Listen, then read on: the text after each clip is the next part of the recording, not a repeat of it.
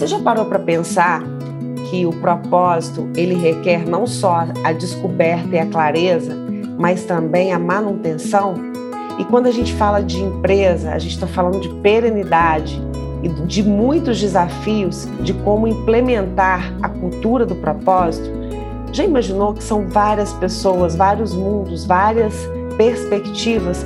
Como alinhar todas as visões? Como ter uma diretoria direcionada para o mesmo caminho, para o mesmo olhar? Como trabalhar as diferenças? Hoje, aqui no podcast Propósito na Prática, a gente vai receber uma convidada super especial, aonde a gente vai falar dos desafios de implementar a cultura do propósito. Meu nome é Leidiane Ferreira, eu sou especialista em felicidade e propósito para pessoas e negócios. E seja muito bem-vinda, Claudiane Reis. É uma honra e um prazer ter a Claudiane aqui com a gente hoje.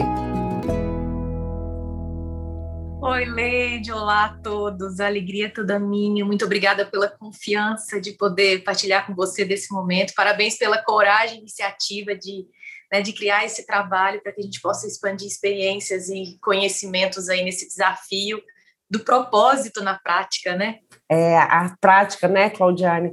A prática, ela tira um pouco desse romantismo do propósito, né? Porque o propósito, ele é lindo, né? Quando a gente vê a causa, né? A gente olha para o todo, ele é assim divino, ele é maravilhoso. Mas na hora de transformar essa coisa linda em ação, em projetos, né? Em lidar com egos, em trabalhar conflitos, isso tudo requer muita serenidade e sabedoria, né, Claudiane? Com certeza. Eu, eu acredito que, assim, além de serenidade, de muita sabedoria, exige uma postura assim muito forte do, do discernimento, uma postura do, do incluir, do concordar, aquela postura de saber que as pessoas elas são diferentes umas das outras e que quando elas chegam aqui dentro da empresa, antes disso elas tiveram toda uma história construída a partir da sua própria cultura, né? E de uma cultura que às vezes está além da própria geração dela, porque as gerações que a antecedem. Então, assim, tomar isso é, para tirar da subjetividade da causa, do que o propósito nos convida a pensar, né, no significado dele, e trazer isso para o dia a dia, vamos dizer assim, para a operação, é muito desafiador. E Claudiane, fala um pouquinho da, da sua realidade enquanto executiva de RH, Hoje você trabalha na Terrena Agronegócios, não é isso? Isso, eu estou como RH desde 2010, mas na Terrena eu já estou desde 2005. A Terrena é uma empresa que esse ano está completando 50 anos, agora dia Uau. 5 de abril.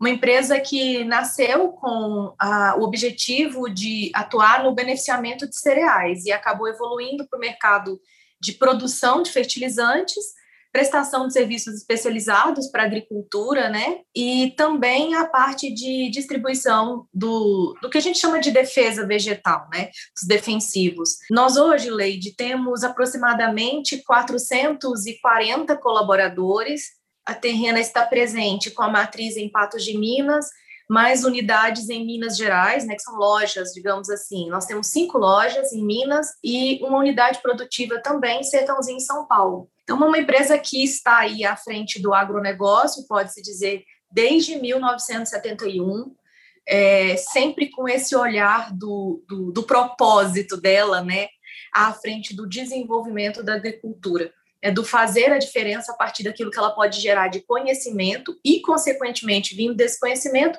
soluções, né, para a gente ampliar a produtividade, gerar competitividade, enfim.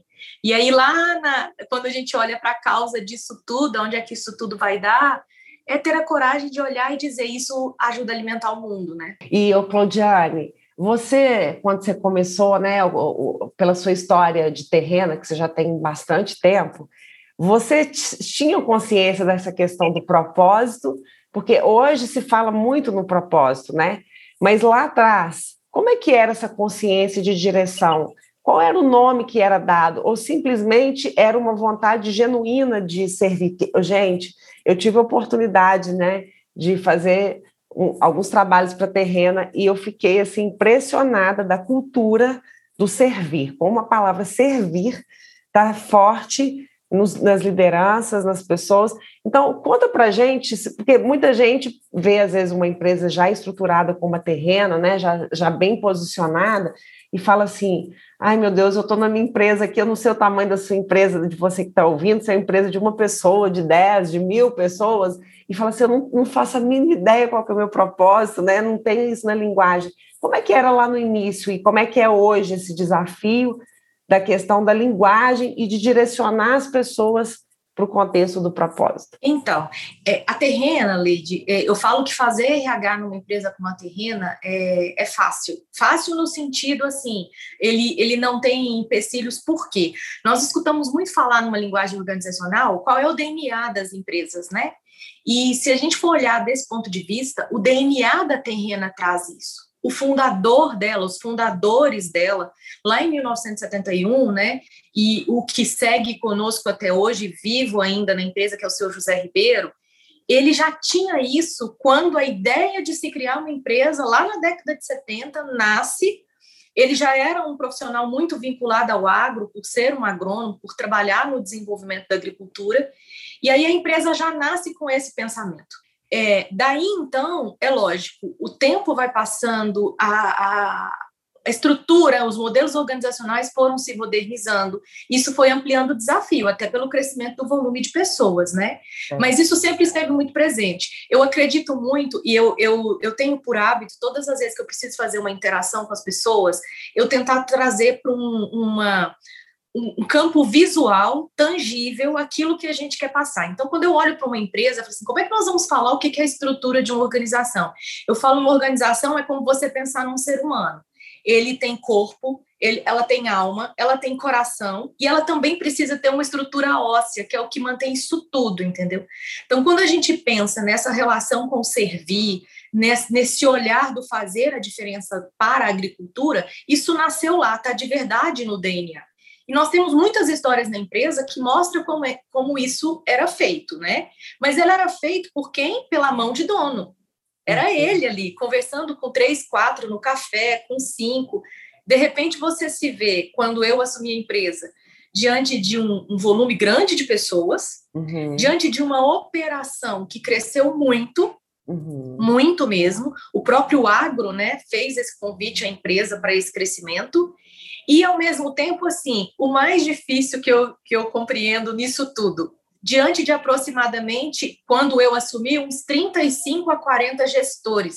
Uau. Ou seja, a comunicação, ela não era mais uma linguagem totalmente direta do fundador com cada pessoa. Ali você precisava de pessoas, eu passei a olhar com necessidade de pessoas que fossem de verdade quem ia reverberar tudo aquilo que nasceu lá com a história do fundador. Então, como é que é isso para gente, né? E, de verdade, quando eu sentei na cadeira de RH, ter verdade desse, dessa, dessa dimensão? 100% não. Lógico que não. Até porque, como administradora, eu vinha de uma experiência profissional de consultora técnica para micro e pequena empresa.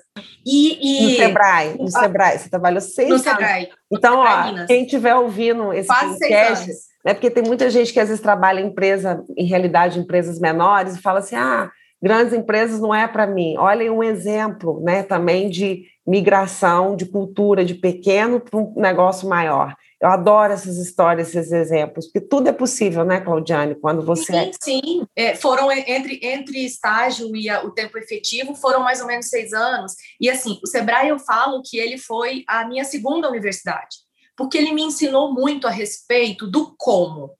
O é, que, que eu quero dizer? Ali tinha-se né, um, todo um pensamento a respeito de quais as soluções que eram necessárias para o desenvolvimento da pequena empresa, mas, ao mesmo tempo, mentes brilhantes criando metodologias para ir lá e fazer isso acontecer. Mas fazer acontecer como?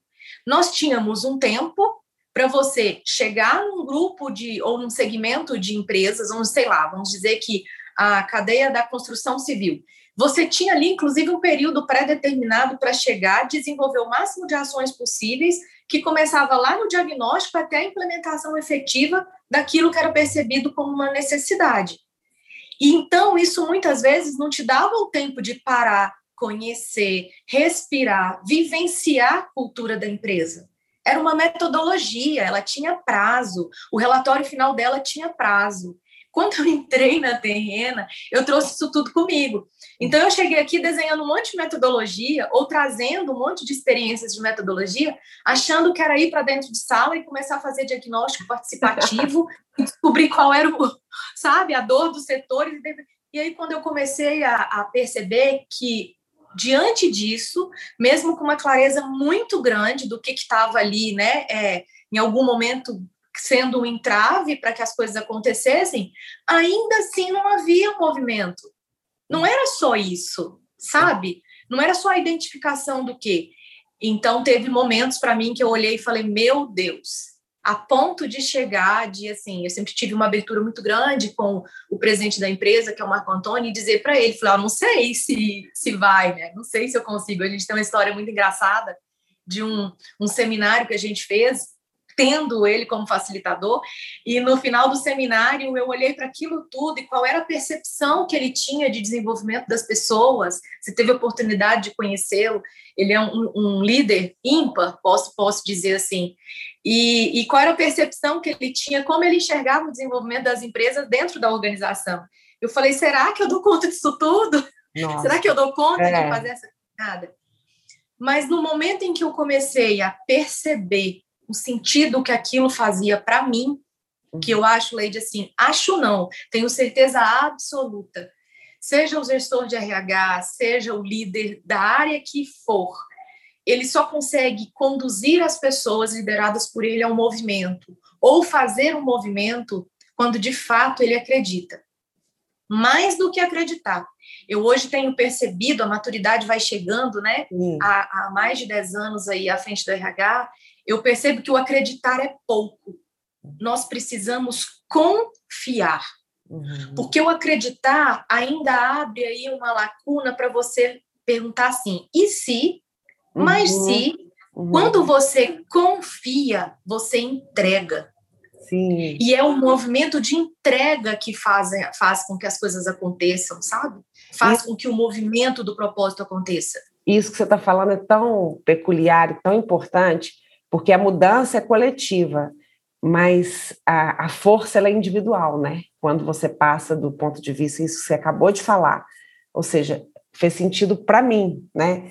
E aí a gente vê muitas vezes o propósito não sendo levado às empresas por essa crise dos próprios líderes de não desenvolver um senso de autoconhecimento e uma autoconsciência do que, que ele está fazendo ali, do papel, da importância do papel dele no contexto da organização.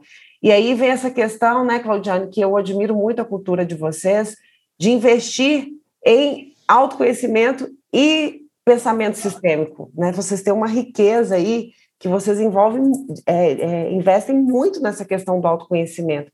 E como é que isso emergiu? Foi natural? Isso foi foi, foi um pedido do Marco Antônio? Você que trouxe algum diretor? Conta a história para a gente, como é que veio essa questão da, da, do fomento à cultura do autoconhecimento, que é uma humildade, né?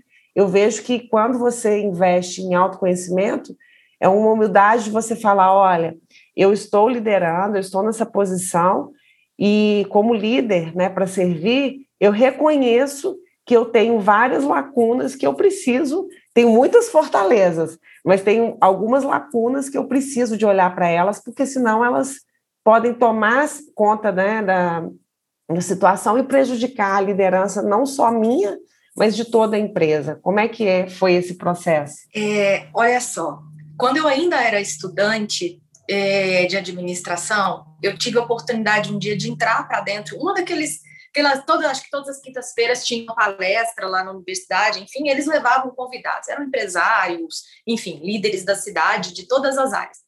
E aí era livre, né? Aquelas coisas extracurriculares. Um dia eu entrei no, na, no, no auditório e quem estava lá palestrando era a, a, a Gláucia Nasser, filha do seu José Ribeiro, um dos sucessores, né? Hoje é, é, é sócia da Terrina ainda. A Gláucia, na ocasião, era presidente da Associação Comercial e Industrial de Patos.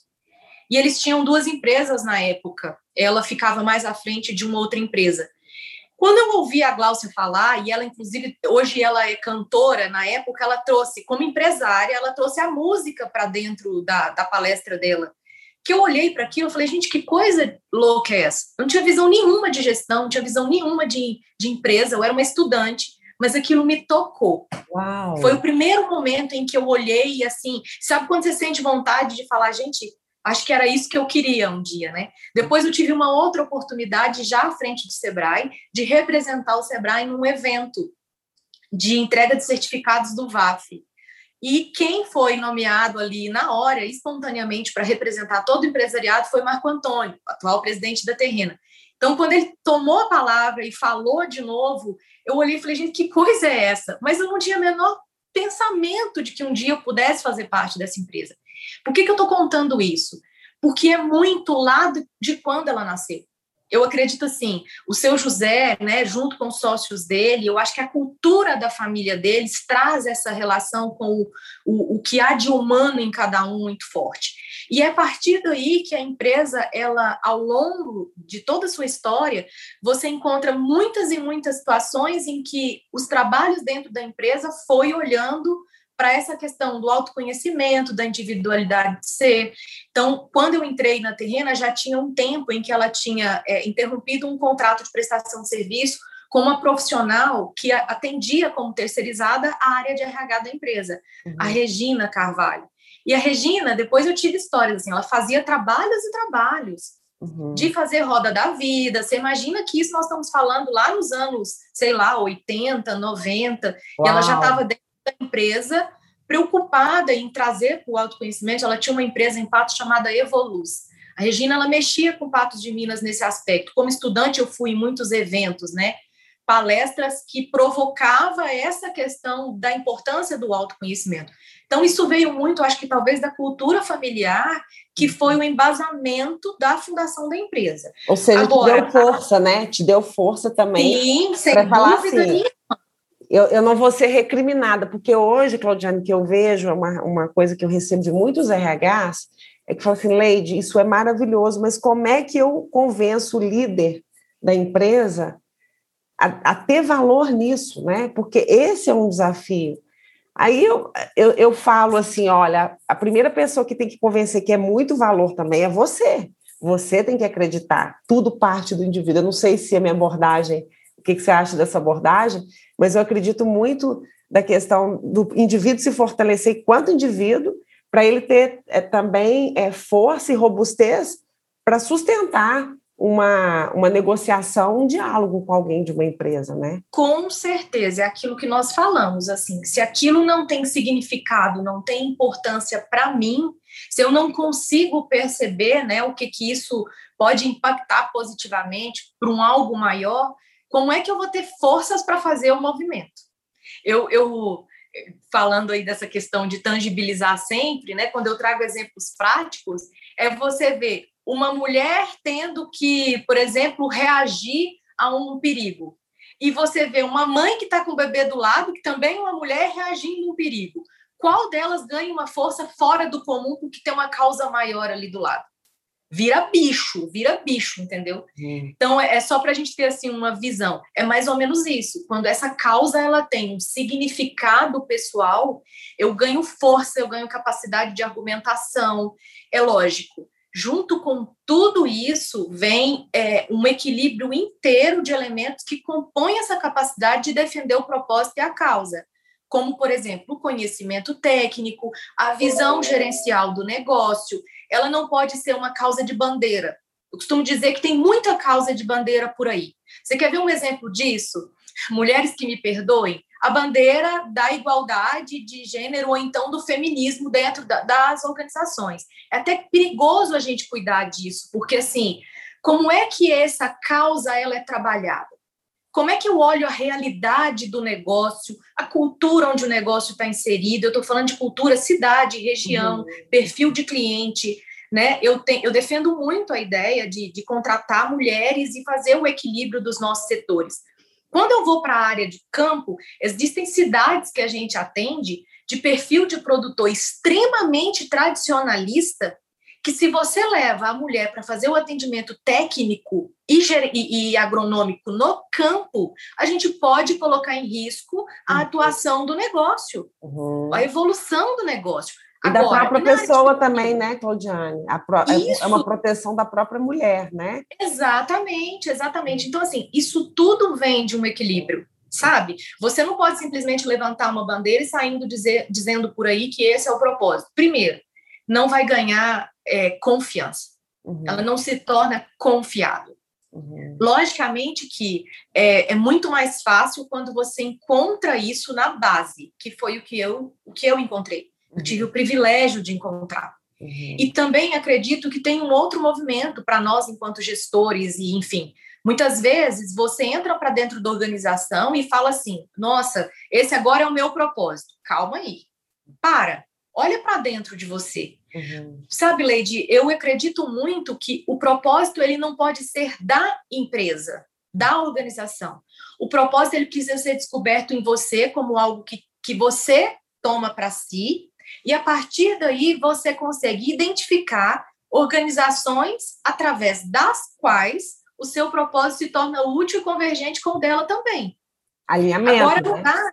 sabe, você pega uma multinacional que tem 25 mil funcionários e às vezes você quer trabalhar aquele propósito de uma empresa que tem 300, 400, que é todo mundo próximo, uhum. que é o, sabe? É, e não tem o certo e não tem o errado.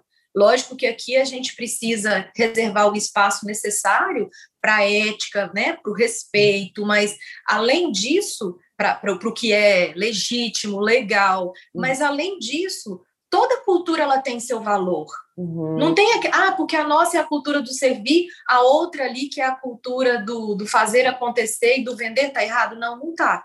Uhum. Não tá porque o mundo precisa de tudo. Agora, isso que você falou aí da, da questão das mulheres, é, tem uma confusão, Claudiane, que as pessoas confundem propósito com diversidade. Né? Então, uma empresa pode ter um propósito com uma política de diversidade. E aí as pessoas uhum. confundem, achando que o propósito é a causa, por exemplo, são as. Pode ser também, né? Então tem que ter, é, tem que ter um cuidado, porque o propósito pode ser servir com uma diversidade, por exemplo, inclusive de trabalhar o conhecimento em homens.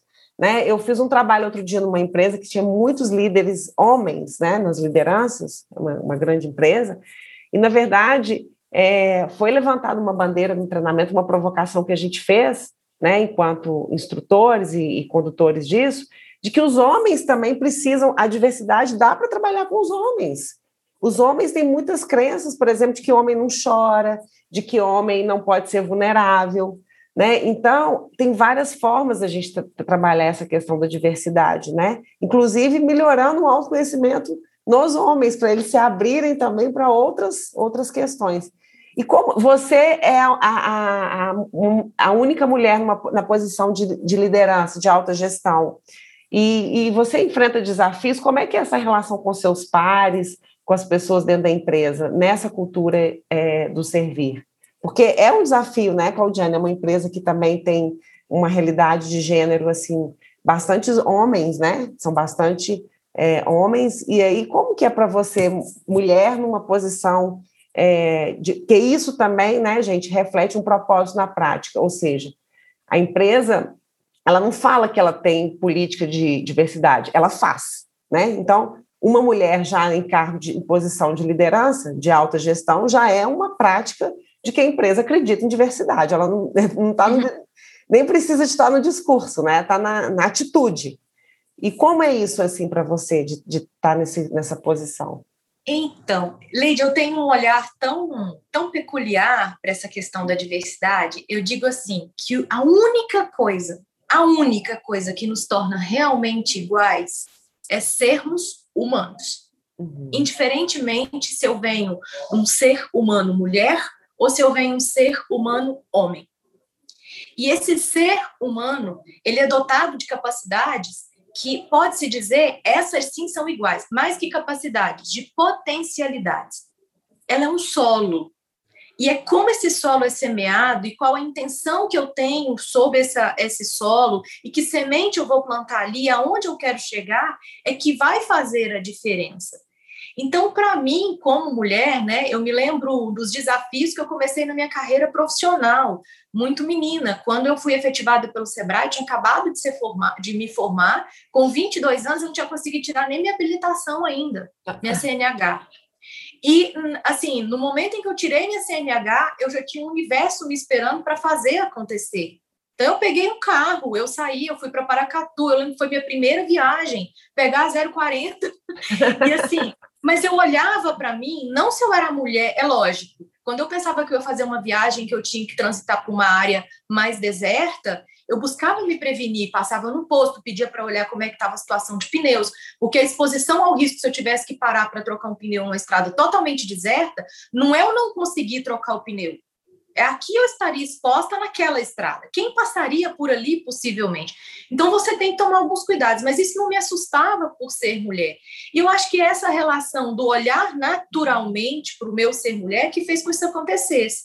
Você perguntou a respeito dos meus pais. Quando eu cheguei e tive uma conversa com meu pai e com minha mãe sobre a vontade de fazer um movimento de, né, de buscar minha vida, meu espaço, eu tinha uns 15 para 16 anos e com 17 eu saí de casa. Meus pais ficaram, eles residem até hoje no norte do país, lá no Pará. São mineiros, mas estão no Pará há 42 anos de idade. Aliás, desculpa, 42 anos que eles estão lá. E quando eu, eu falei que eu viria, eu tive o apoio deles. Olha, nós estamos falando disso em 1994, né? É. Quanto tempo atrás? É. Por quê? Porque para mim isso era natural. Quando eu vim para a Terrena, buscar fazer o meu trabalho era olhando para isso, assim, ó, que, que a terrena precisa? No que, que eu posso ser útil? O que, que a minha competência, seja ela intelectual, comportamental, técnica, pode entregar?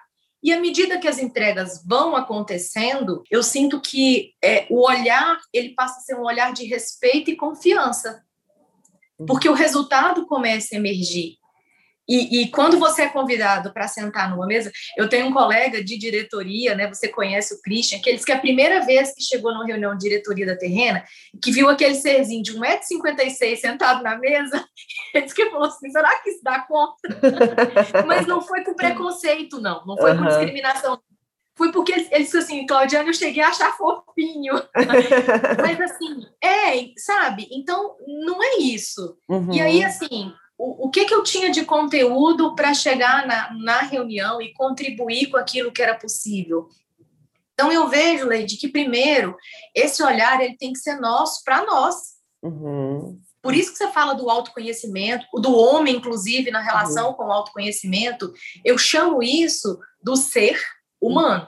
Uhum. Nasci com isso em mente, 100%? Não. Eu sempre tive uma cultura muito apoiadora da minha família, dos meus pais, né? Minha mãe é uma mulher que eu considero revolucionária. É, ela também tem 71 anos, ela saiu de casa com 17 foi para Brasília trabalhar. Então eu tenho muito isso forte. Mas antes disso, é, o que, que faz a diferença? É o que eu tenho para contribuir a partir do propósito da empresa. Uhum. Não é se eu sou uma mulher ou um homem, entendeu? Uhum. Então, nunca enfrentei preconceito dos uhum. colegas, sempre fui muito respeitada por uhum. todos eles, mas esse respeito eu também sinto de mim para comigo mesma, sabe? Uhum, você se dá esse respeito, né? É isso sim, que você está trazendo. Sim. Né? Porque às vezes a gente não se dá esse respeito e quer exigir dos outros, né? Que seja, é. sejamos respeitados, né? É. E, e sabe, eu... Lady, é, você tocou nesse assunto assim, tem uma coisa que eu, que eu, que eu acho que o seu canal é fantástico para eu compartilhar. Eu digo que nós mulheres temos que ter a coragem de bater palmas e dizer que nós somos reconhecidas como profissionais na postura de mulher, o dia que nós não precisarmos abrir mão da nossa condição de mulher de verdade. O que, que eu quero dizer com isso? Como mulher, eu não quero ter que pedir para o, sei lá, para o meu marido, para babá ou qualquer coisa levar o meu filho no médico, não.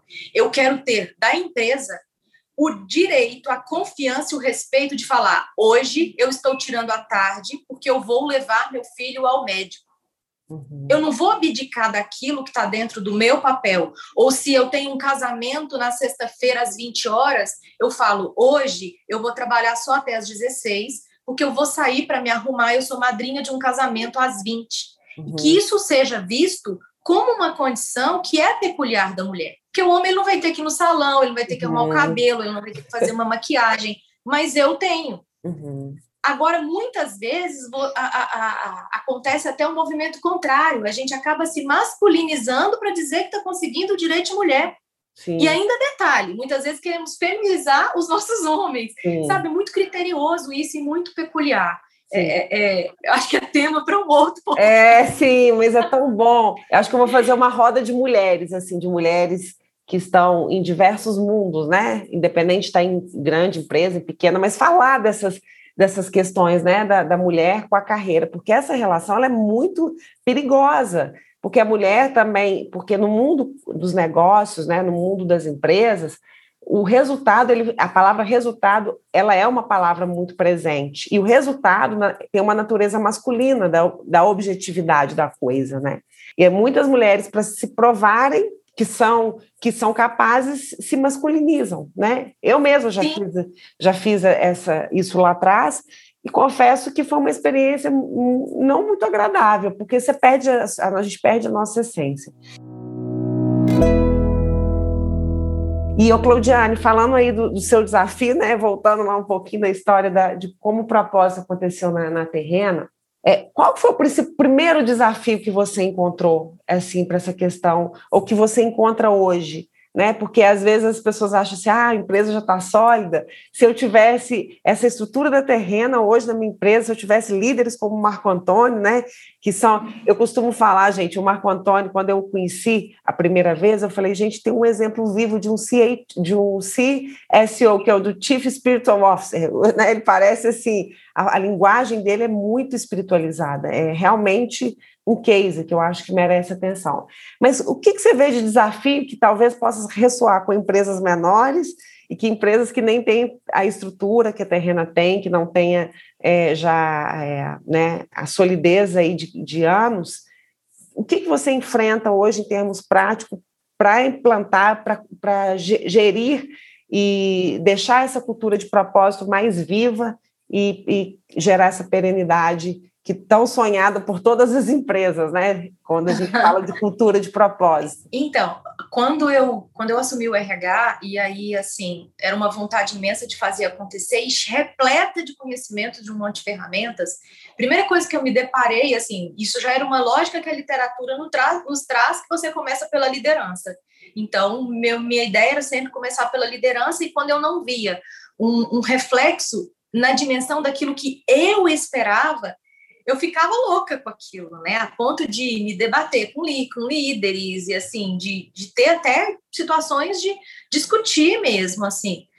É, a primeira coisa que eu tive, Leide, como um grande desafio foi ter que parar, olhar para mim e compreender a relação do meu tempo com o tempo da empresa, com a história dela e como é que eu poderia equalizar isso tudo para ser útil. Hum. Então eu tive que ir buscar um trabalho muito profundo e foi aí assim através, através da terrena, mas depois eu pude conhecer e, e e contribuir, que eu fui buscar um pouco da inteligência sistêmica para poder compreender algumas coisas primeiro a respeito de mim mesma e depois como é que eu ia compreender a respeito do outro e fazer o movimento que era necessário. Ou seja, você começou com autoconhecimento, você começou Sim. olhando você, você enquanto é, pertencente a um sistema e todas as os elementos desse sistema. Isso, isso é lindo. Exatamente. exatamente. Assim, é, sabe aquela história do mineirês? Oncotom, covô, quem possou? Uhum. É mais ou menos assim, entendeu? Uhum. Só que o, quem eu sou, ele vem primeiro. Quem eu sou? Peraí. Onde é que eu estou? E para onde vou? Aí você começa a olhar primeiro a maneira mais adequada, mais equilibrada, de fazer essa interrelação com aquilo que a empresa precisa.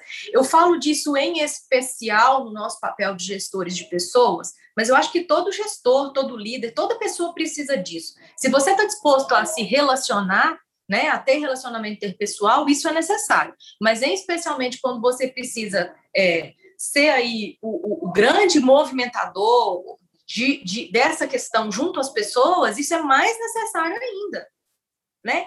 E por que que às vezes uma pessoa faz ou não faz um movimento? Não é exclusivamente porque ela não quer. Eu tenho um, um, um grande mestre que responsável pela minha formação sistêmica, que é o Dr. Décio Fábio, ele fala com muita clareza e vindo aí da, do Beth Helling que nem sempre as pessoas estão livres para fazer o movimento que elas precisam fazer mesmo que isso seja benéfico para elas mesmas. Não é quer dizer que eu vou fazer um movimento só pelo outro, não. Então é muita ousadia. O desafio maior para mim foi compreender isso. A partir de compreender isso e como é que eu teria que interagir com esse sistema, eu também pude compreender que, primeiro, os sistemas empresariais, as organizações, elas não são estáticas. Então, o movimento que você faz hoje para trazer a consciência do propósito, amanhã você necessita de um outro mais, depois um outro mais. Se antes a gente reunia no cafezinho e o simples bate-papo já gerava essa conexão com o propósito, como é que eu gero essa conexão com quem está lá na unidade de São Paulo? Uhum. Que, como é que, quais são as oportunidades, as ferramentas que nós vamos criar? Né? Então, tudo isso tem que ser pensado. E a evolução do negócio? Ah, antes você tinha aquele cliente que você acolhia, tomava café e comia pãozinho de queijo lá na mesa da, da cozinha dele.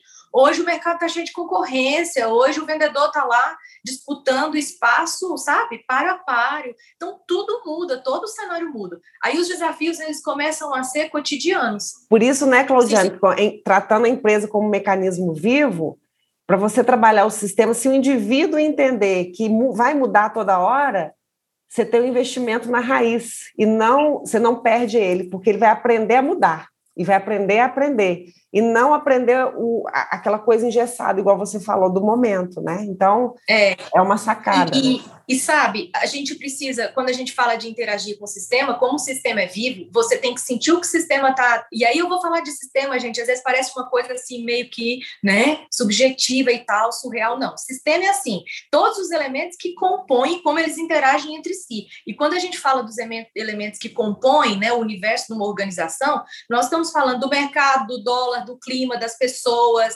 da, do, do, presidente da república, do, prefeito vizinhos. da cidade, dos vizinhos, da comunidade, de tudo, né? E, e a gente também precisa ter esse olhar. Quando a gente está falando de propósito na prática, eu vou dar alguns exemplos assim vivos de como que a gente olhou momento a momento. Eu me lembro que em 2016 a gente estava lá com um, uns altos e baixos, como é que seria, preocupação em relação a, a troca de governo, não sei o quê, não sei o quê, não sei o quê. Sabíamos que ia ser um ano dificílimo.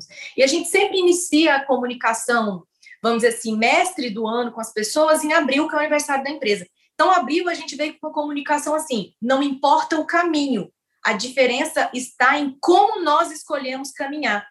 Uau. Então, a gente sabia que ia ser um ano muito difícil, mas a gente já trouxe toda essa reflexão, e aí todos os nossos eventos, todas as nossas interações, porque a gente tem formas de fazer isso, a gente tem diálogo informativo que acontece semanalmente, nós temos um evento no aniversário da empresa, onde tem esse bate-papo, tem aquele evento Terreno em Movimento que você teve a oportunidade de participar conosco. Uhum. Aí a gente começou naquele ano a trabalhar essa consciência. Então, olha, o caminho pode ser difícil? Pode. Está sinalizando para uma transição, para um ano difícil? Tá. Mas é como nós vamos escolher caminhar que vai fazer a diferença. Uhum. Depois, nós tivemos outras situações que a gente trabalhou algo.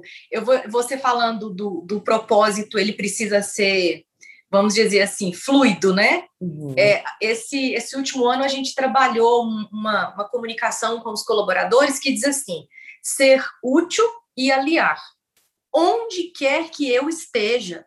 Uhum. O propósito ele não é uma estratégia. Você não pode ter ele num argumentário de venda. O propósito não pode estar num argumentário de atendimento ao cliente, ou atendimento ao fornecedor, ou aquela coisa do a roda do bom dia. Não.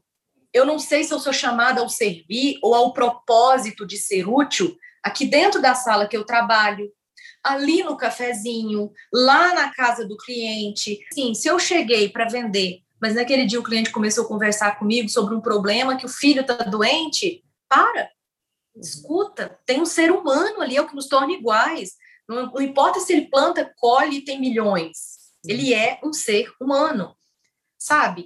Agora, como que a gente faz isso na prática aqui dentro, Leide? Todos os nossos eventos, quando você veio trabalhar conosco naquela ocasião, assim, você viu isso de perto, a gente faz uma parada por ano para que as pessoas olhem para dentro de si. Ah, esse Todo... é meu sonho que todas as empresas fizessem esse movimento que a Terrena faz, é, assim, né? Que investimento. Tem um momento, da, é, tem um momento da confraternização, tem tudo isso, tem. Mas assim, no fundo, no fundo, no fundo, nós seres humanos paramos muito pouco para fazer essa conexão com a gente. E aí, olha que bacana a empresa criar essa oportunidade, né? A gente criou, por exemplo, o nosso o que é semana de, de, de, prevenção ao acidente do trabalho, a gente criou um seminário, porque aí nós podemos parar a empresa uma sexta-feira, são, é necessário, né, legalmente, cinco horas de, de conteúdo. Só que a gente trabalha o conteúdo para consciência do significado da vida. e é a partir disso que ele vai ter o zelo de usar um EPI. Se eu falar para ele do EPI, o EPI é uma coisa, um objeto. Agora, quando eu desafio ele a pensar no valor da vida dele, para a família, para todas as pessoas que ele ama, o EPI é só um detalhe, entendeu? Uhum. É só um detalhe. Assim, eu sou muito grata a, ao, ao, ao, trabalho que a gente fez, né? Foram mais ou menos 400 pessoas, né? Foi assim, incrível, porque hoje né, eu tenho um exemplo, porque eu ouço às vezes de algumas empresas que têm foco, um foco muito forte na, na, na cultura do comando e controle, que fala assim: ah, gente mais humilde não precisa de autoconhecimento. Autoconhecimento é só coisa de líder. Eu vi com meus próprios olhos um diretor da terrena ensinando uma pessoa que era semi-analfabeta a fazer um exercício. Aquilo, para mim, foi um exercício de humanidade, ou seja, e vocês investindo em todos os níveis da empresa, seja a pessoa, independente do salário dela, e dando oportunidade de autoconhecimento para ela, para mim, a intenção, ainda que não reverberou nada nessa pessoa, às vezes essa pessoa não pegou nada né, da experiência, mas a intenção da, da, da equanimidade, de dar para a pessoa, para todo mundo, a mesma oportunidade de se desenvolver, porque o autoconhecimento, ele também é um, é um assunto um pouco elitizado, né? Quando você vê assim, estruturas de poder e de organização. E quando você dá isso para uma pessoa na ponta, cara, você está fazendo assim um movimento, um exercício ali de igualdade, que isso para mim é inteligência espiritual. É de você trabalhar todo o sistema.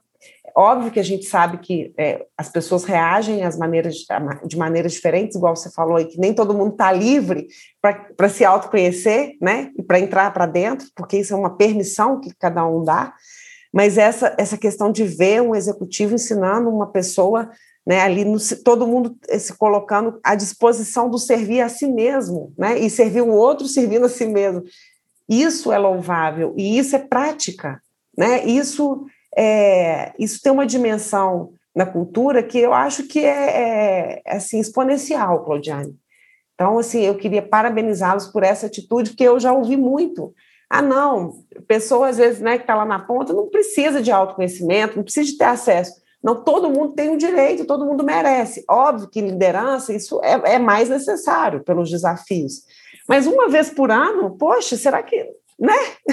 É, assim, quando a gente fala uma, uma vez por ano, é um evento na proporção que reúne a empresa inteira. Ao longo do ano, a gente tem vários eventos e, é, por exemplo, pela pandemia, nós tivemos que suspender. Mas a gente tem uma prática na empresa que todas as quartas-feiras da, das 7h30 às 7h45, existem 15 minutos de diálogo informativo. E esses diálogos informativos, eles são temáticos. A primeira quarta-feira do mês tratamos de assuntos relacionados à segurança para o trabalho. A segunda quarta-feira, saúde e qualidade de vida. A terceira quarta-feira, sustentabilidade. Então, essa consciência nossa com a sustentabilidade, não só meio ambiente, é o que fazemos hoje, preocupando com o resultado disso amanhã, né? Teoricamente, o Marco diz é o mundo que nós estamos, vamos entregar melhor ou pior.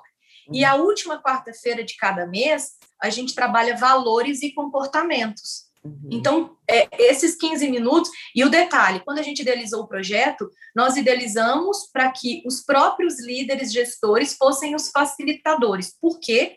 Porque a eles era conduzida é, a oportunidade de pesquisar sobre o tema, de ir, de se apresentar, de estar ali assumindo esse compromisso. Porque quando eu vou em público e falo, uma chavinha muda o conceito das pessoas em relação a mim, e eu, inclusive, passo a ser cobrado também pelo exemplo, de alguma maneira, né? Hum. E, e, é muito legal isso. Todas as interações, né? Se a gente vai trabalhar o dia das, das mulheres, o dia das mães, o dia dos pais, todo esse movimento interage com essa consciência voltado para o ser e com alguns cuidados, Leite. Por exemplo, a, equipe, a agência que trabalha para a gente, elas têm assim, até no, no, primeiro momento, a gente tem que fazer um trabalho muito depurado de compreender a cultura, eu faço a integração cultural deles, porque é tudo muito peculiar. Nenhuma mensagem que é colocada por uma ocasião, é, uma celebração, ela traz rótulo. O que, que eu quero dizer para vocês? Isso é uma política nossa. Você não vai ver um cartaz dizendo assim: mãe, você é o exemplo da coragem, da força, do não sei o quê, do não sei o quê, não sei o quê. Não. Eu não posso pôr sobre os ombros dela ser exemplo. Agora eu posso ir lá e dizer assim: mãe, símbolo do servir à vida. Obrigada por você existir. Se ela se a criança nasceu, se a criança não nasceu, se ela criou esse filho, se ela deu para outro criar, se ela optou por não tê-lo, indiferentemente, a partir do momento que ela é mulher e se torna mãe, ela serve à vida. Uhum. Só que eu não jogo sobre o ombro dela o servir à vida com exemplo, com magnitude, com amor, com não sei o quê. Eu apenas coloco a essência do que ser mãe representa. Uhum. E assim vai, em cada comunicação que a gente faz para tirar o rótulo, entendeu? A gente foi fazer um cartão agora sensacional, começa... sensacional. É. Adorei, adorei, porque aí você aceita o sistema como ele é e não julga. Isso, sem o julgamento. Uhum. Porque, assim, essa questão do autoconhecimento, quando você traz ter, ter, ficado admirada de estar todo mundo ali, a gente precisa compreender assim, Leide. Existem também falsas ilusões. Uhum. Ah, eu vou pegar a equipe que trabalha no operacional, que por consequência tem um grau de escolaridade menor do que a equipe de liderança, e aí nós vamos colocar todo mundo igual, todo mundo uhum. no mesmo patamar. Não, isso não é uma verdade. Uhum. As pessoas elas precisam ser reconhecidas, uhum. valorizadas e percebidas como pertencentes a partir daquilo que elas são, uhum. daquilo que as compõe. Sim. A gente não semeia porque tem certeza absoluta que todas elas vão germinar. Semear é você jogar a semente e cada uma vai brotar e cada uma vai germinar e ela tem características especiais de germinação. É isso. Então, assim, foi lançado? Foi. Se alguém aproveitou 30, 70, 20, 10, se outro apenas esteve ali e achou bacana porque confraternizou com os amigos, mas a gente lançou a semente, sabe, Leide? Uhum. E cada um na sua dimensão. Pode Sim. ser que aquilo ali para ele sabe? Foi pequeno do meu ponto de vista, dele não. Sim. Ô, Claudiano, mas quando eu falo assim, a oportunidade, óbvio que é, tem essa, essa, essa diferença, né? Porque são níveis diferentes de consciência e até de absorção. Mas o direito de receber a semente, é isso que eu acho que é importante. Com certeza. É dado a todos o direito de receber semente. Óbvio que você sabe que ali não vai geminar em todos os terrenos, mas o direito de foi dado. Então, aí existe uma questão de consciência de liderança, né? Mas é, é, um desafio, porque, é, de novo, a permissão é do indivíduo. Então, você pode, às vezes, é, falar uma coisa é, que o outro transformou, né? E vai numa velocidade absurda e o outro está lá ainda falando, não, esse negócio não serviu de nada, de nada para mim. E aí, de novo, se você não tiver trabalhado para se libertar do julgamento do outro, e, e colocar conexão ao seu próprio servir, né, da sua consciência, do que é, o desafio que lhe é dado, vem a frustração, né? Que você fala assim, nossa. E, e sabe o que é bacana? Esse exemplo que a gente está trabalhando do dar a oportunidade para, de, de convidar a todos né, para o momento, isso mostra tanto essa relação da igualdade que surge a partir do ser humano, que vamos supor que a gente segmentasse, né? Então você tivesse assim, gestores em nível de pós-graduação. Aí você tem níveis táticos que tem graduação, mas tem conhecimento técnico. Aí você tem nível operacional, não sei o quê. Você vai ver pessoas que vão sair com discurso, não entendi nada, e ele tem pós-graduação. Uhum. Você vai ver gente que saiu com discurso, que coisa maravilhosa, que ele está lá no nível operacional. Por quê? Porque o ser na sua individualidade ele está muito além do que ele recebeu lá no banco da faculdade, do que ele, ele é fruto de alguma coisa que sabe transcende isso. Ele está muito mais na base da história, da cultura e daquilo que ele é como ser humano e quando ele como ele foi nutrido como ser humano, do que qualquer coeficiente, coeficiente intelectual dele. Uhum. E, e aí você olha para isso tudo e fala assim, meu Deus, é exatamente isso. Então, todos precisam sim da oportunidade. Lógico que, didaticamente falando, quando nós vamos fazer um evento, né, para você trabalhar, por exemplo, uma vez nós vamos fazer um evento para trabalhar postura positiva frente ao cliente. E era só para o público de, da área de logística, motoristas, mecânico de máquina, operacional. Quando eu fui fazer o briefing com o consultor, falei, como é que eles vão acessar isso? Ele não tem a capacidade de resolver o problema na ponta porque não tem autonomia para isso.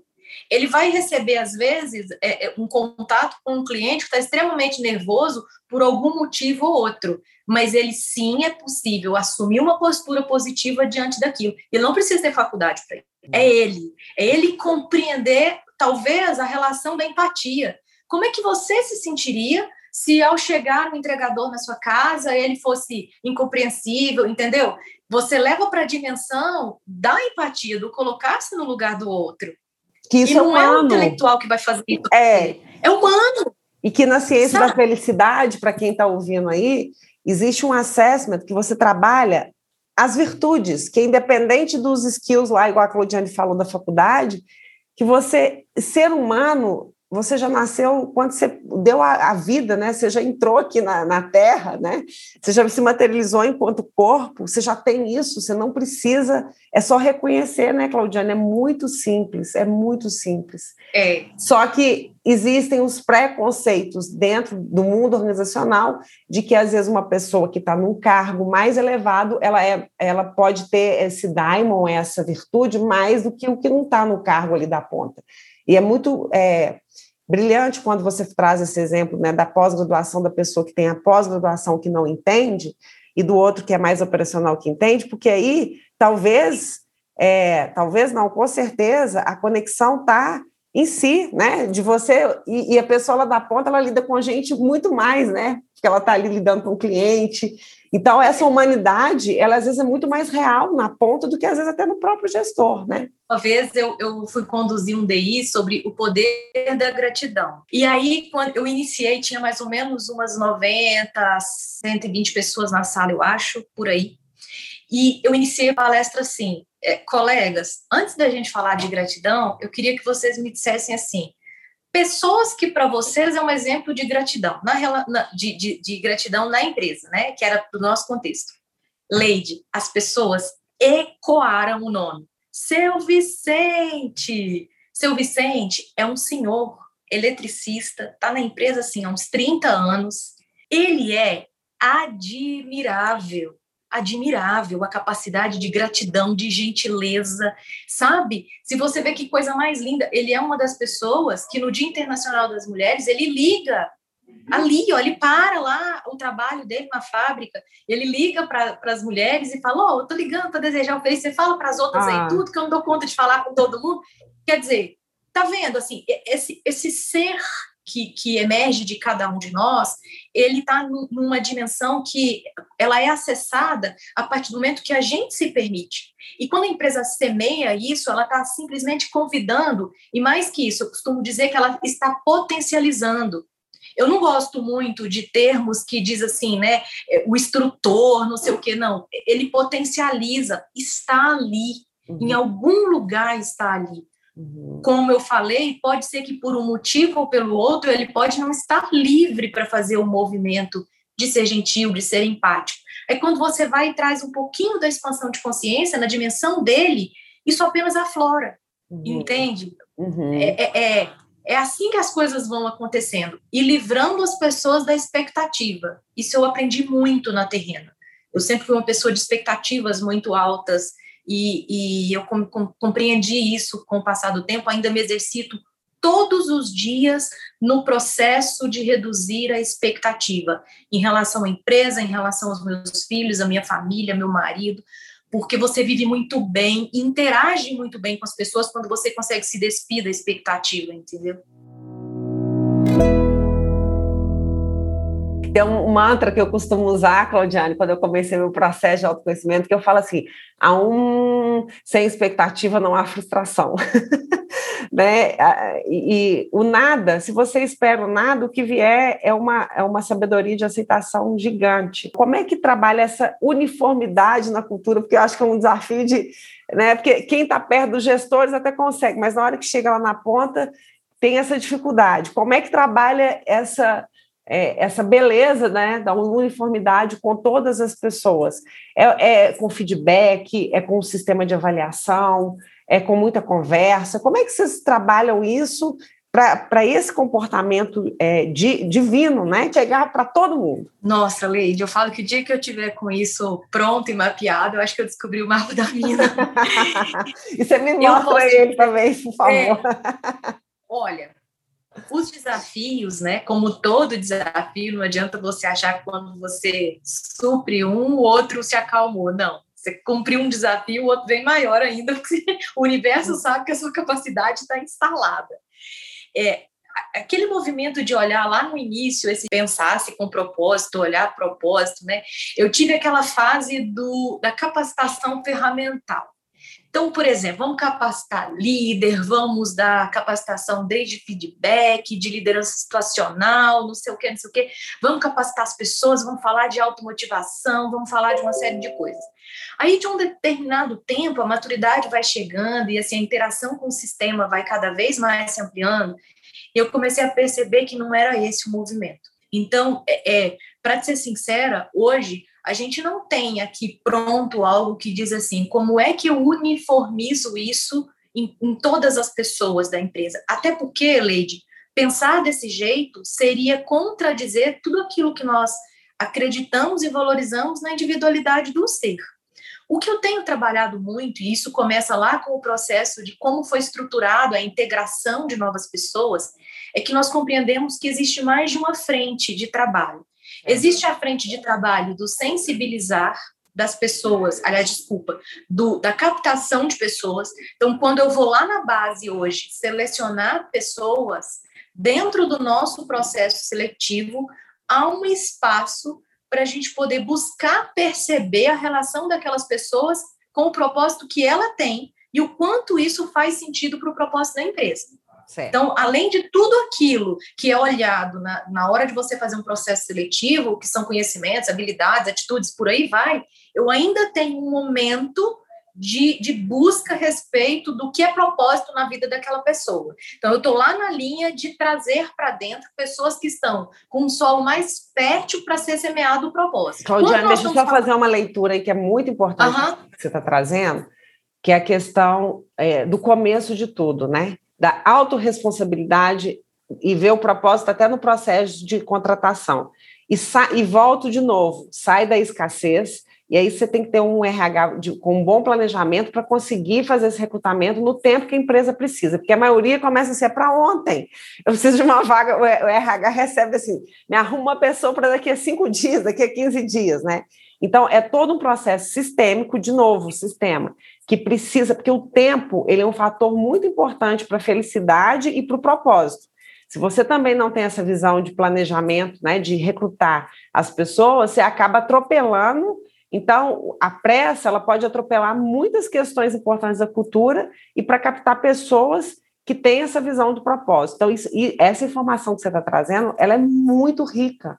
Ou seja, na hora que eu contrato, eu já avalio de uma maneira não só de competências, mas eu faço questão de fazer um cheque da cultura, se aquela pessoa tem alinhamento com a cultura, porque a gente sabe que as pessoas são, a maioria das demissões e das não conexões tem a ver com a cultura, né? Não Sim. só com as, as habilidades Sim. é básico, né? Mas a cultura ela expurga a pessoa, é uma coisa assim que... Isso precisou se tornar uma metodologia. Eu, eu para uma um recrutamento, uma seleção acontecer, Leide, o quem vem é o último, a última das variáveis. Muitas vezes é necessário você sentar e fazer uma entrevista com o gestor, porque o olhar de RH é nosso. O gestor ele não tem esse olhar técnico de RH, de selecionador, de entrevistador.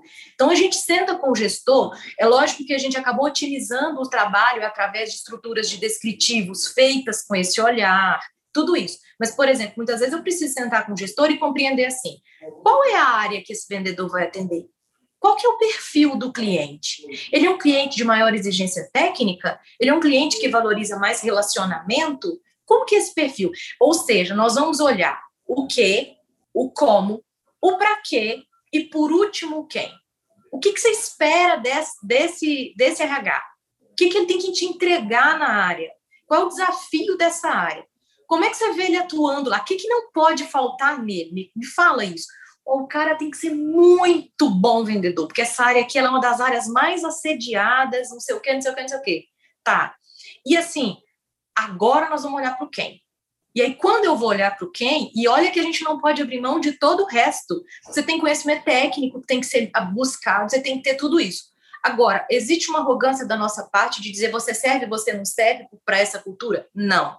O que nós estamos buscando é perceber, assim como qualquer outro processo seletivo, você não tem uma bola de cristal que assegura que tudo aquilo está ali, vem, vai dar certo, encaixar de primeira.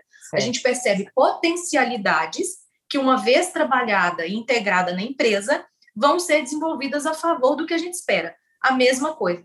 Eu percebo potencialidades. De dar um exemplo prático disso. Eu fui entrevistar um, um profissional para a área operacional especializada, a área de mecânica e manutenção industrial. E entre todos os candidatos que eu entrevistei, depois da gente ter avaliado lá currículo técnico, certificações e tudo, eu me deparei com um profissional que ele estava em equilíbrio com todos os outros requisitos do cargo e com os demais candidatos. Sim. Porém, ele tinha uma história de vida de quem nasceu na divisa de Minas com a Bahia e ele sentiu muito vivencialmente a precariedade, a escassez, inclusive, de alimento. Qual que é a probabilidade desse profissional fazer uma hora extra aqui, passar um turno da madrugada trabalhando, para não deixar uma máquina da indústria parar em época de pico, porque ele sabe que esse fertilizante faz a diferença para plantar o arroz, o feijão e depois gerar alimento. Qual que é a probabilidade de sensibilizá-lo que, além de ser um mecânico industrial, ele conserta máquinas que produzem é, é, insumos para o agronegócio que, consequentemente, alimenta o mundo? Quando eu for parar para integrar essa pessoa com o propósito da empresa, contar para ele toda essa história da empresa, o que, que é o propósito dela, o que, que é a causa dela, eu tenho ali um terreno fértil. Uhum. Porque desenvolver agricultura é ajudar a alimentar o mundo, alimentar o mundo é matar a fome. Uhum. Você percebe a conexão? Essa pessoa ela viveu isso.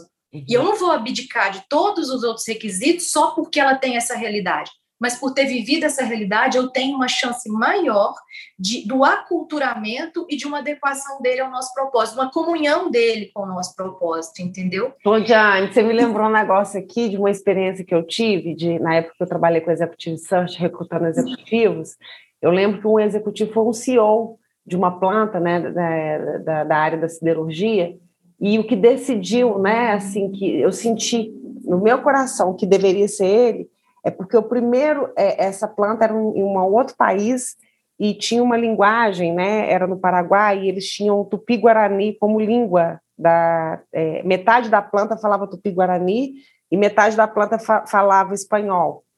E precisava de uma pessoa, de um líder que sabe, soubesse comunicar. E esse executivo, ele, o primeiro desafio dele de trabalho foi, da, foi trabalhar com analfabetos. E aí eu fiz a ponte, falei assim, esse cara ele sabe de linguagem.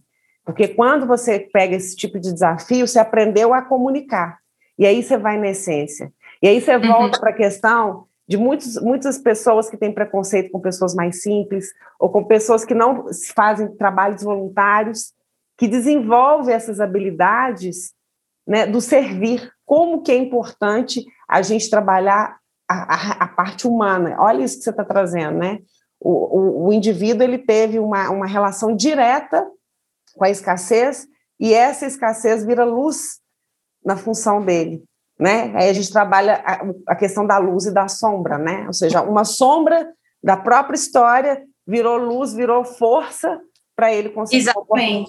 E, e, e, olha que bacana, porque isso passa a ser assim, olha, aquilo que me compõe, que é uma parte da minha história, passa a ser a minha grande força para que eu siga. E o dia que todos nós, seres humanos, descobrimos que é a nossa história que, que nos dá a força, indiferentemente de como ela foi, eu costumo dizer, até trabalho isso sempre que eu posso. Quando eu descobri que o que fez a diferença é o que eu precisava e não o que eu queria, as coisas acontecem de um jeito diferente.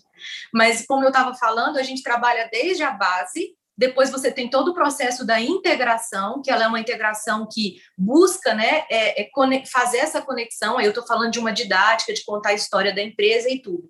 Mas ainda assim tem um desafio muito grande, que nos últimos tempos eu tenho focado muito a meu estudo, meu, minha busca do conhecimento para entender como que isso seria estruturado podemos dizer que numa metodologia. E mais do que isso, olhando com muito carinho, Leide, para a perenidade do processo de aculturamento para o propósito, porque eu tenho uma paixão muito grande pelo que eu faço, mas eu sou mortal. E, e, quando eu, eu encontro essa paixão e eu realmente vejo isso como um propósito, eu quero deixar isso para qualquer pessoa que vem em qualquer geração.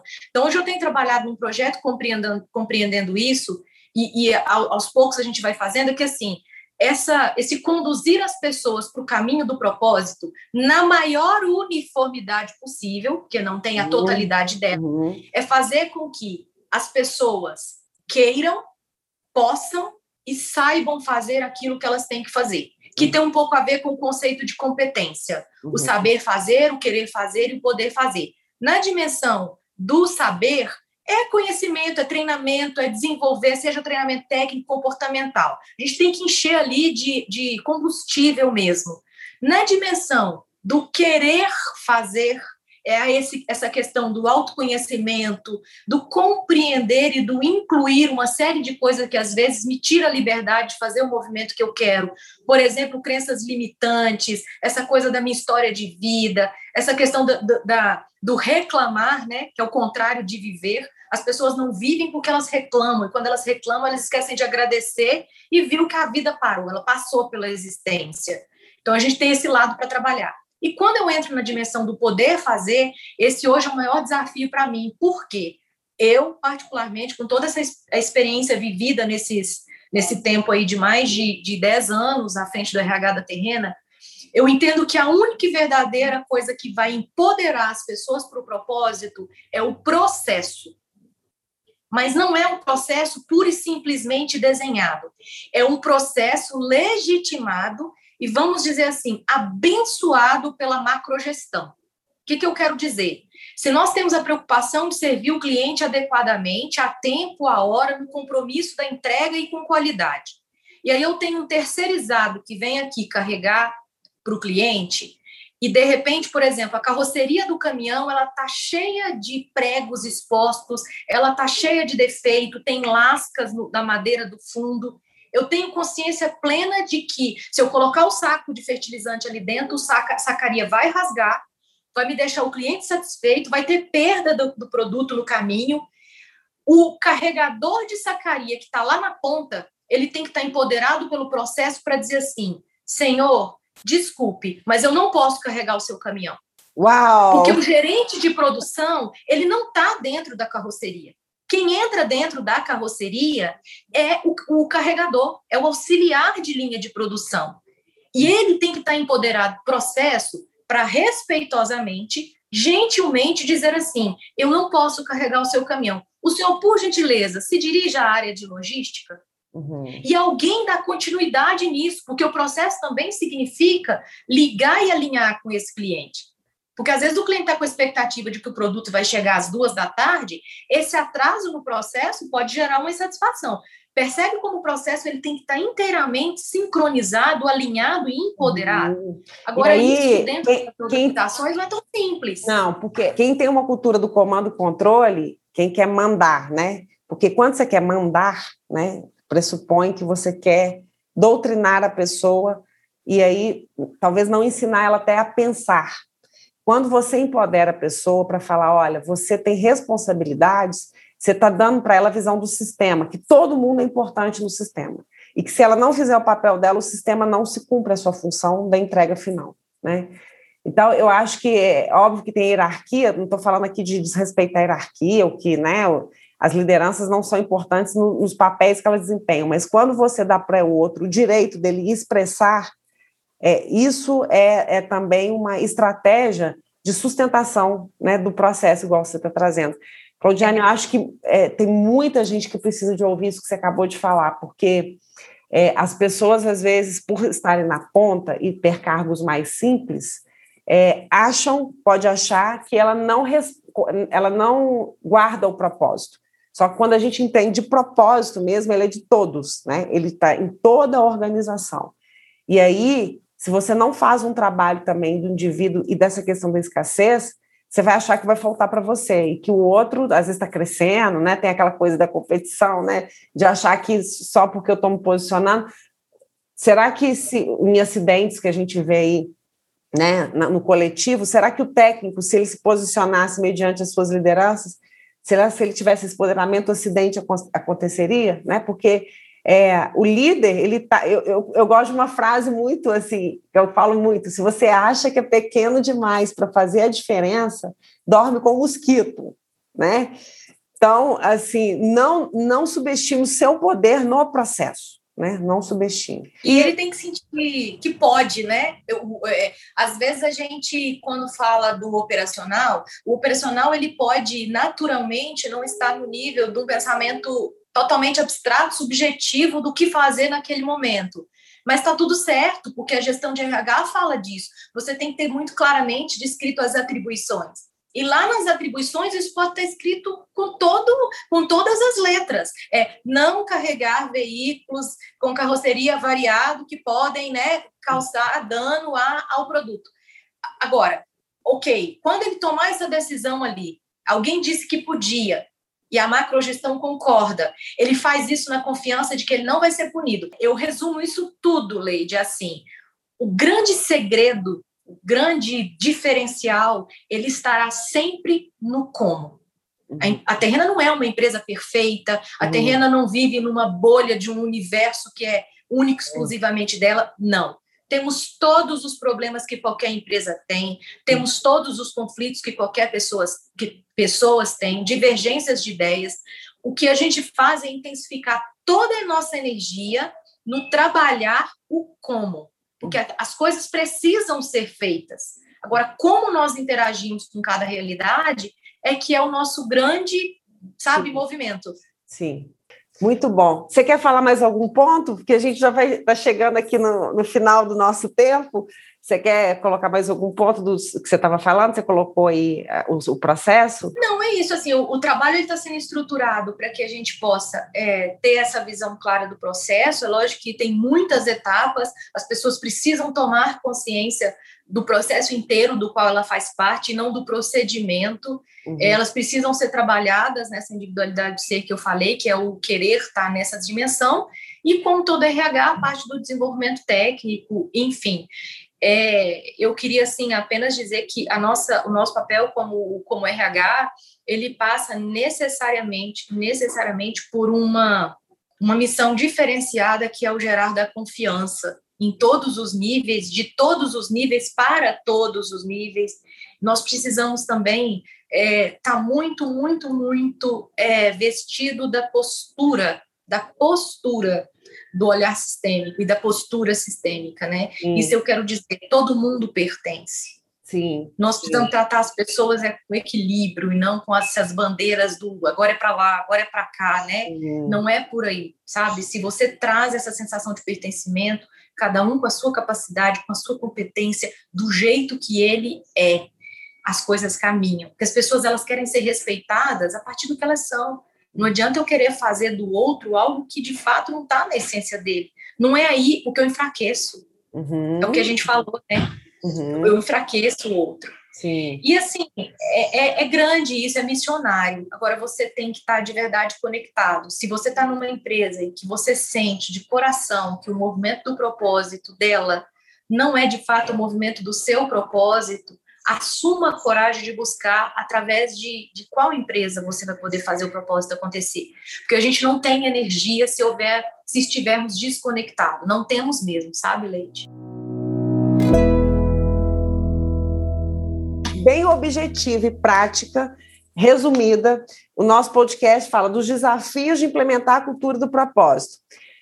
É, dá cinco dicas né, é, para as pessoas que estão começando esse caminho, que já estão nesse caminho, que, na sua visão, é, são muito importantes para implementar uma boa cultura do, propósito? Faça uma avaliação muito autocrítica se o propósito para o qual você está convidado a trabalhar faz sentido para você como ser humano. Se fizer, busque conhecer o mais amplamente possível todo o sistema que envolve essa organização.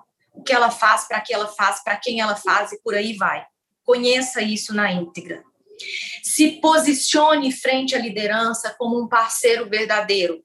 Sem cobrança, sem julgamento, sem intenção, sem achar que líder é Deus. Eles são humanos como nós, cheio de medos, conflitos, problemas, e quando a gente se posiciona como parceiros deles, a coisa pode mudar. Olhe para as pessoas valorizando valorizando aquilo que cada uma é na sua condição e como ela pode ser útil à organização fazendo aquilo que ela faz.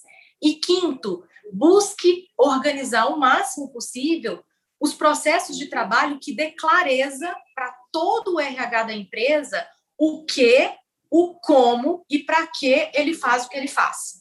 O, isso, isso é um movimento. Se você vai fazer isso com eventos, se você vai fazer interações, se você vai fazer é, workshops, não importa. Aí o RH tem que lançar mão de todas as ferramentas possíveis que o mundo, mundo dispõe para promover essa conexão.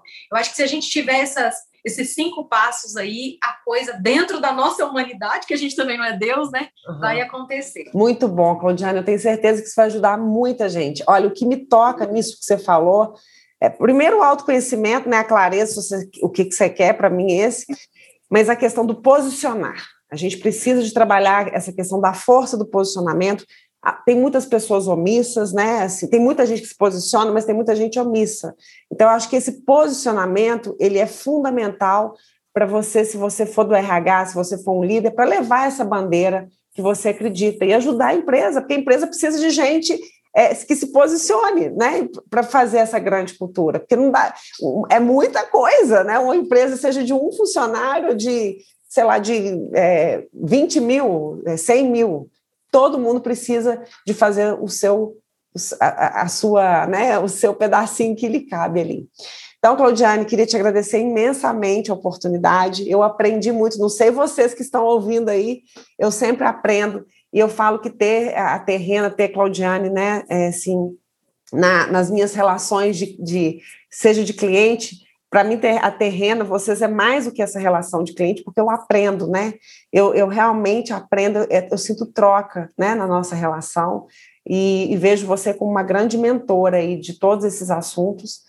Né? Parabéns aí pela forma, pelo amor que você tem às pessoas, às relações, força no seu caminho, que a gente sabe, né, que tem muita dificuldade, né, é, independente se a empresa já é estruturada, as dificuldades elas estão presentes em todos os sistemas, né? A gente não precisa se iludir de que ah, já funciona muito bem, que não tem dificuldade, né? Eu vou aposentar. é isso que você falou. Parece que quando você vence uma barreira, vem só coisa mais desafiadora. Parece que os desafios eles vão né, é, tornando uma dimensão fora, assim que você fala, meu Deus, eu vou dar conta disso, né? Então, parabéns aí pela jornada, parabéns a todos, né, da, da Terrena, e que esse legado, gente, se vocês gostaram desse podcast, né, espalha, porque é desafiador implementar o propósito, não vamos romantizar o propósito, propósito tem muito a ver com o processo, com fazer o básico, o by the book ali também, né, de fazer é, a rotina do dia a dia, ela é muito importante, mas lembra que tudo começa com a clareza da sua verdade interna, ou seja, eu quero viver esse propósito junto com a sua organização, faz sentido para mim? E até que ponto eu também quero me conhecer? Eu dou permissão para o autoconhecimento?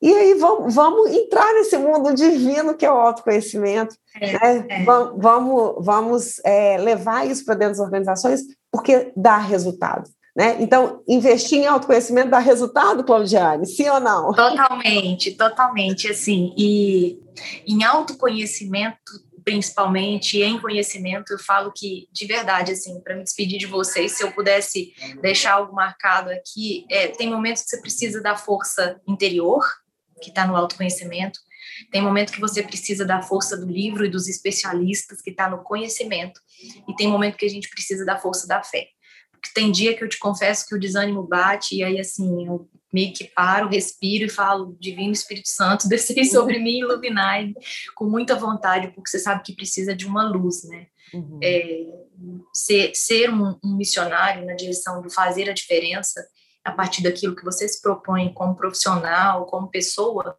mas é possível. Muito obrigada, viu? Muito obrigada mesmo. Espero de coração ter podido contribuir com cada um que, que tiver a oportunidade de nos ouvir. Um grande beijo, viu? Com certeza contribuiu. Obrigada, gente. Gente, não esqueça de compartilhar o podcast Propósito na Prática, porque a gente cada vez mais quer levar esses assuntos para o maior número de pessoas. Um beijo!